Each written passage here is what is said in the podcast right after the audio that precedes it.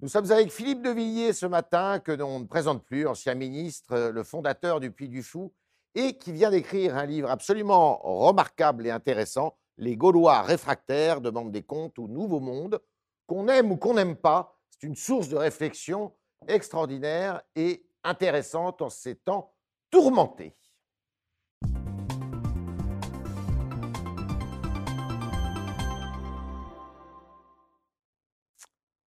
Philippe de Villiers, bonjour.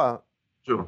Merci d'être avec nous. Alors, euh, je disais que ce livre était euh, euh, un réquisitoire terrible pour les, temps actuels et surtout pour la politique qui a été conduite par le, gouvernement pendant la crise sanitaire. Et c'est un livre que vous avez écrit d'un jet, puisque il vous est venu l'idée de l'écrire pendant que vous étiez confiné. c'est la fin du monde nouveau, finalement Oui. En fait, c'est drôle parce que il y a eu euh, le moment où euh, Emmanuel Macron parlait d'un virus et euh, j'étais atteint de ce virus. C'était le virus de la lèpre populiste. Et c'était le temps du nouveau monde. La lèpre populiste, c'était un virus qui était contracté par euh, les souverainistes. Ceux qui disaient Attention, Emmanuel, si vous abattez les frontières, les souverainetés, euh, si vous effacez les nations avec votre souveraineté européenne, euh, vous aurez un jour un gros pépin. les délocalisations et puis les pandémies, etc. Il suffisait de lire d'ailleurs les, les livres blancs de, la défense pour, euh, pour imaginer que le nouveau monde allait se cracher. C'est fait. Euh, il a chopé le coronavirus. Et maintenant, moi, le lépreux populiste qui vous parle, Yves Tréhard, je suis guéri de la lèpre populiste et au contraire, on me dit Ah, racontez, vous êtes souverainiste. et voilà, oui. Euh, euh, Emmanuel Macron, que vous avez eu au téléphone pendant, le, pendant cette crise, vous a répondu un jour, alors que vous, euh, vous parliez ensemble, vous avez raison sur tout. Ça veut dire qu'aujourd'hui, le temps est au souverainisme, justement? Oui. Et j'étais en train de vous dire, en fait, que la victoire intellectuelle d'un camp sur l'autre se mesure à euh, au fait que le camp d'en face pille votre lexique. Et en fait, quand on les écoute tous maintenant, de gauche et de droite, on entend le mot indépendance, autonomie stratégique, relocalisation, les nations protectrices, euh, l'État régalien, l'autorité régalienne. Enfin, on, redécouvre que finalement, les vertus de l'ancien monde, qu'on croyait désuètes, sont euh, bah, la seule manière de rebâtir le monde d'après. Alors, il y, a un, autre mot qui n'est pas dans le vocabulaire souverainiste, c'est écologie qui revient régulièrement. Est-ce que euh, vous estimez que cette euh, écologie, c'est une idéologie qui est dangereuse pour le monde actuel, ou au contraire, une mode, ou au contraire, c'était une nécessité? Ben, En vous écoutant, je pense tout de suite par-delà les clivages, les étiquettes et la force symbolique des mots, au circuit court et au circuit long. Le, depuis Maastricht et le traité de Marrakech, c'est-à-dire l'organisation commerciale du monde, on a substitué au circuit court le circuit long. Le circuit court, pour faire court, c'est quand j'allais, moi, petit, avec un bidon de lait euh, pour ma mère, euh, envoyé par ma mère euh, dans la ferme d'à côté, je ramenais le lait. Voilà. Et puis, on allait chercher des fraises au jardin. Et on mangeait pas de fraises en hiver. Voilà. C'est aussi simple que ça. Avec le circuit long, on a, le patronat a souhaité dissocier le capital et le travail pour trouver des esclaves euh, plus faciles à exploiter. Et on a euh, abandonné notre agriculture au processus agrochimique mondial. On a abandonné notre industrie. On l'a délocalisée en pensant qu'on allait se rattraper dans le tertiaire et on n'a rien rattrapé du tout parce que les Chinois sont pas plus bêtes que nous, les Indiens aussi, ils ont créé des formations d'ingénieurs, ils ont des laboratoires, etc. Et donc en fait le roi est nu, voilà. Et donc l'écologie, l'écologie c'est le circuit court, l'écologie c'est le local. Et donc euh, je ne comprends pas comment la droite a pu laisser l'écologie à, la gauche. L'écologie, c'est la nature, c'est la frontière physique et la frontière anthropologique.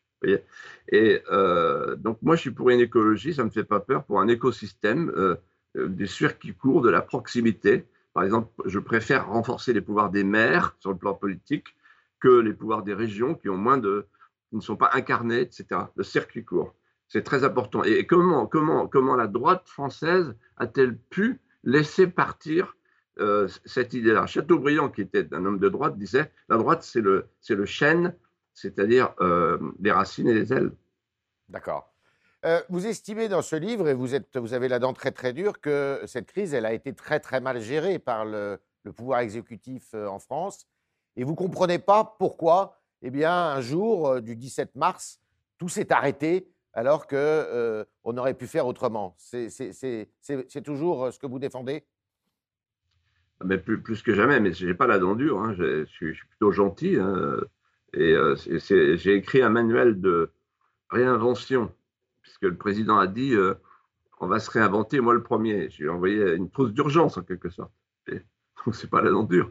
Bon, je dis le confinement, simplement, le confinement généralisé fut une erreur. Il fallait faire un confinement comme on a fait le déconfinement. C'était un confinement ciblé géographiquement sur les, zones contaminées et euh, médicalement sur les groupes à risque. Si on avait fait ça avec des masques, avec des tests, euh, on aurait évité ce qu'on va vivre maintenant, c'est-à-dire la thrombose veineuse, c'est-à-dire la déchirure des tissus conjonctifs de la France industrieuse. Parce qu'en fait, à Paris, on parle de macroéconomie. Chez moi, en Vendée, on parle de microéconomie. Et la microéconomie, c'est les petits artisans, les petits commerçants, les petits bistrotiers, etc. Tout ça, ils sont à terre. L'économie est à genoux. Ils ont mis la France à l'arrêt ils ont mis l'économie aux arrêts.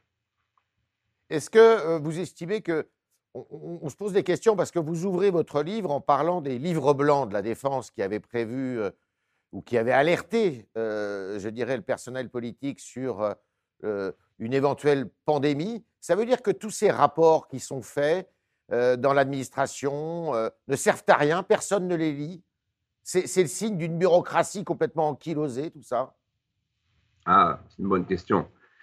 Alors, ben, en marche, euh,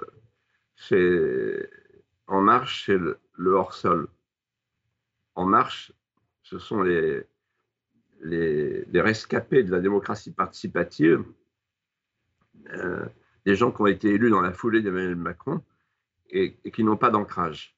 Et, en fait, et quand vous n'avez pas d'ancrage, euh, et que, et que vous vivez de l'inculture politique, vous ne pensez pas à lire les rapports euh, de la défense nationale. Donc on a au pouvoir des gens qui sont dans la légèreté. En fait, c'est la, la Sibérie radieuse.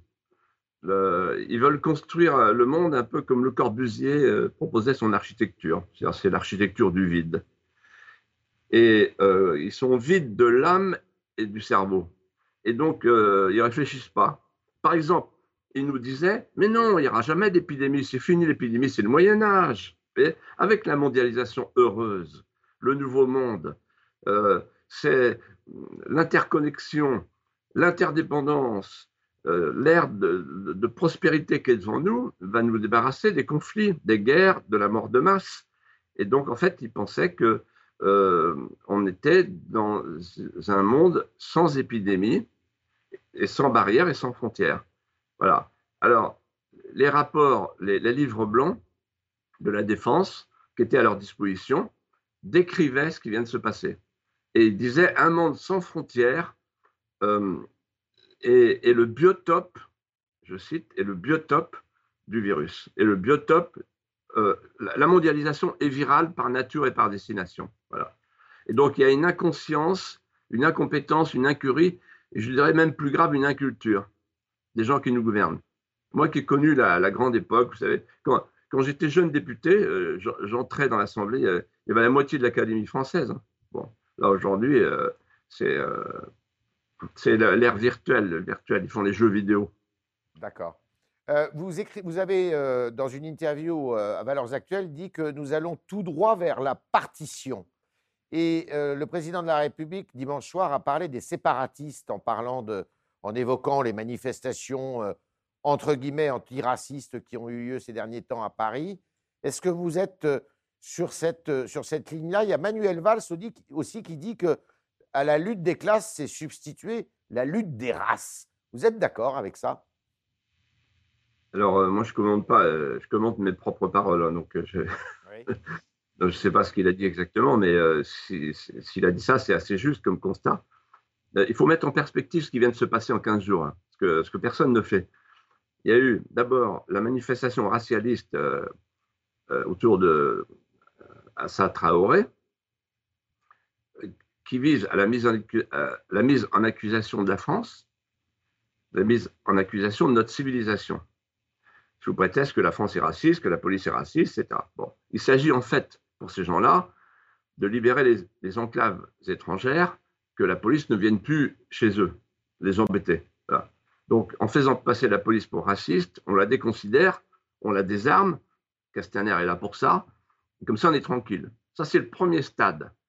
Euh, l'arrivée en France, l'irruption du racialisme, qui assigne à résidence chacun en fonction de sa couleur de peau. Alors que Jacques Bainville, le grand historien, a toujours dit la France, c'est beaucoup mieux qu'une race, c'est une nation. Et la deuxième euh, étape, bah, c'est Dijon, une petite ville de province, euh, le Chanoine-Kir, euh, le Grand Échesso, la Moutarde, etc. la vie tranquille. Et là, c'est plus Paris, c'est plus la banlieue parisienne, c'est une petite ville de province avec les communautés face à face. On dit les communautés, les journalistes disent les communautés, donc c'est plus la communauté nationale, c'est les Tchétchènes, etc. Avec des Kalachnikovs, donc c'est des armes de guerre. Alors on voulait désarmer les policiers au moment même où on découvre huit jours après qu'il y a des armes de guerre en France, partout, dans les caves. On le sait depuis longtemps, la police le sait, le pouvoir politique aussi. Euh, et enfin, on dit aux policiers, surtout pas de provocation. Vous cernez, vous entourez, mais vous n'intervenez pas. Et, sur, le, sur le coup, ils ne ils sont pas intervenus. Alors les types faisaient péter leur, leur, truc, là, les Kalachnikov, on voit sur les images, mais la, police reste tranquille parce qu'il euh, ne faut pas provoquer. Parce que le problème de la police, c'est que parfois elle provoque, elle est violente. oui, elle a le monopole, comme c'est Weber, le monopole de la violence légitime. Voilà. Et donc en fait, le pays s'effondre. Le pays s'effondre. Et c'est marrant parce que Macron est à Londres. C'est la défaite de l'État, donc. Alors, Macron est à Londres pour aller chercher une transfusion sanguine euh, d'autorité régalienne. Et euh, il est à Londres pour aller euh, sur, les, sur les traces de De Gaulle. En fait, le combat de De Gaulle, c'était un, contre l'effondrement de l'État, deux, contre l'effondrement de la nation, trois, contre l'effondrement de la société en 68. Et on a les trois. Et le Nouveau Monde a contribué aux trois effondrements. Et donc la partition, euh, le terme est presque dépassé. Parce que la partition, ça veut dire qu'il y aurait des enclaves, on laisserait tranquille. Mais ce n'est pas ça qu'ils veulent. Ils veulent aussi notre sécurité sociale. En fait, ils veulent non seulement nous humilier, non seulement nous mettre à genoux, ce que certains font, euh, l'extrême gauche, etc., la génuflexion, euh, avec la honte de soi, l'autoracisme. Ils veulent plus que ça, ils veulent nous remplacer. Alors, vous parliez, de, vous parliez du général de Gaulle. Euh, tout le monde se réclame du général de Gaulle aujourd'hui, y compris Marine Le Pen, qui était à l'île de Saint hier euh, euh, pour, dans le cadre des cérémonies du, 18 juin. Est-ce que vous comprenez que Marine Le Pen, dont on connaît le passé du mouvement Rassemblement national, se réclame du général de Gaulle, elle aussi Oui. Je ne vois pas pourquoi euh, on mettrait un périmètre sanitaire autour de Charles de Gaulle.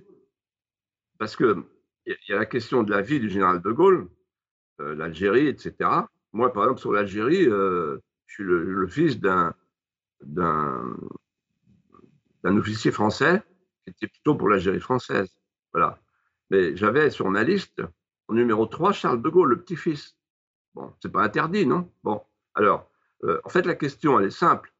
C'est pour ça que ça embête euh, tout le monde. Euh, euh, la question, c'est qu'est-ce que ferait De Gaulle aujourd'hui? Parce que, en fait, De Gaulle n'a pas accepté l'armistice. Il n'a pas accepté la collaboration. De Gaulle, c'est la résistance. Aujourd'hui, il y a beaucoup de collabos. Y a ceux qui ont décidé de faire l'armistice, justement en accordant la partition pour avoir la paix. Parce que la partition, c'est les hommes politiques qui vont l'accorder pour avoir la paix. pour mettre en harmonie les contraires, c'est-à-dire le communautarisme. C'est ce que fait Emmanuel Macron, c'est ce que je reproche en privé et avec vous en public. Et donc, euh, ceux qui sont les collabos d'aujourd'hui récusent l'idée qu'on se réclame euh, du chef de la résistance. Mais la résistance aujourd'hui, c'est nous, ce sont les souverainistes. Et donc, quiconque se réclame du souverainisme a parfaitement le droit euh, d'aller à Londres ou d'aller à l'île de Saint ou d'aller à colomber les deux mosquées. Philippe de Villiers, est-ce que vous seriez candidat? Est-ce que vous y pensez à l'élection de 2022 Non. Non. Et je me suis rasé. D'accord. Nous sommes avec Philippe de Villiers ce matin et on continue avec vos questions, chers internautes, qui sont posées ce matin par Alban Barthelemy.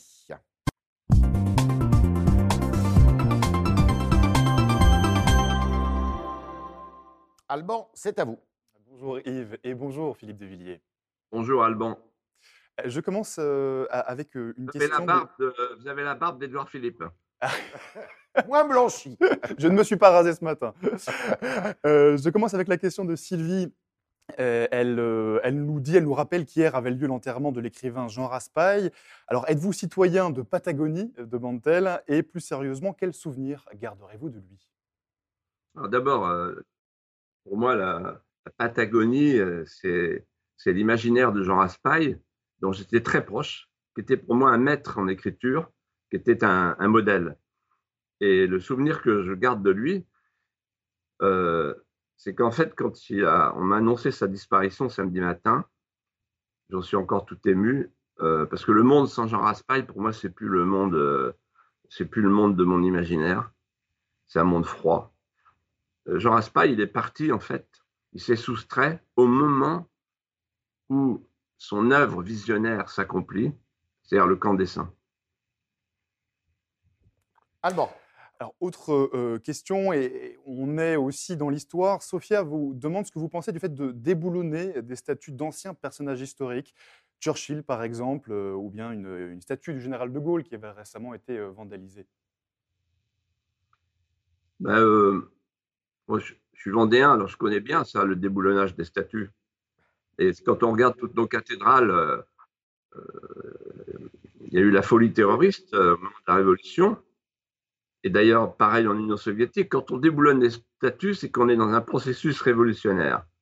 Voilà. Ça commence toujours comme ça. Ça se termine jamais comme ça. Parce qu'on déboulonne d'abord les statues et ensuite on coupe les têtes. C'est la première guillotine des statues. Voyez et alors moi, je propose que hum, on déboulonne euh, Molière parce que quand même, euh, les femmes savantes, c'est le féminicide. Hein. Euh, Terre, l'islamophobie, Balzac, le conservatisme, Victor Hugo, le colonialisme, Charles de Foucault, Lyotet, Delat, tout ça, c'est quand même les colonies, etc. C'est drôle parce que De Gaulle est à Londres, Macron est à Londres pour, De Gaulle, et en fait, ce que pensait De Gaulle, c'est qu'on pouvait gagner grâce à l'empire colonial. Voilà ce qu'il disait De Gaulle. On va gagner grâce à l'empire colonial. Donc l'empire colonial, moi je suis fier de l'empire colonial. Donc j'en ai ras-le-bol de ça. Et, moi je dis à tous les Français qui nous écoutent, dressez-vous, levez-vous, euh, n'acceptez plus jamais que la France soit humiliée. La France, c'est notre mère, c'est notre patrie. Et ceux qui ne veulent pas vivre dans notre patrie comme des patriotes, au sens des patries charnelles de Peggy, il faut qu'ils dégagent. Alban, aux autres questions. La, réaction de, la question-réaction de Bertrand sur le Figaro.fr. On nous a privés de nos libertés fondamentales pendant plusieurs semaines euh, durant le, confinement. Était-ce vraiment la meilleure chose à faire pour vaincre le virus se demande-t-il? Qu'est-ce que vous en pensez? Ben, Ce que je pense, c'est que si on avait eu des masques et des tests, on aurait confiné euh, de manière euh, pragmatique l'Oise, par exemple, la région de Mulhouse, et on aurait laissé tranquille le reste. Exemple, exemple la Vendée. Euh, nous, on n'a pas vu passer le Covid, mais on ne sait pas ce que c'est le Covid. Et on nous a confinés. Donc c'est absurde.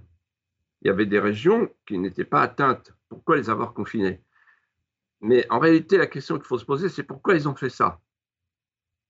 Pour deux raisons. La première, c'est qu'ils avaient sous les yeux une étude scientifique de l'Imperial College qui disait attention, il va y avoir 500 000 morts en France et là, ils se sont dit, oh là là, on va avoir les images du 20h avec les lits de réanimation dans les couloirs, vu qu'il n'y a pas assez de lits de réanimation dans les hôpitaux. Ça, c'est la première raison. C'était en fait pour ce qu'ils appelaient, d'un joli mot, le, professeur Salomon euh, euh, perlé de sueur, euh, que, tout, tout, tout, rosissant de plaisir avec les statistiques en disant ça ira mieux demain. Et alors, il disait on lisse la courbe, on lisse la courbe. Alors, ils ont lissé la courbe. il y a une deuxième raison, c'est le risque pénal. Et ça, c'est une confidence que m'a fait Emmanuel Macron le 17 mai. Il dit, mais pourquoi ils font ça? Pourquoi on ne déconfine pas si vite, pas plus vite? Il m'a dit, ils gèrent leur risque pénal. Alors, et c'est la maison d'en face. Merci beaucoup, euh, Philippe de Villiers. Je rappelle euh, le titre de votre livre, Les Gaulois réfractaires demandent des comptes au Nouveau Monde, chez Fayard, un livre qu'il faut absolument lire. Merci d'avoir répondu à toutes nos questions. Merci. Et, je vous souhaite une très très belle journée. Merci à vous. Merci, ah, merci au revoir.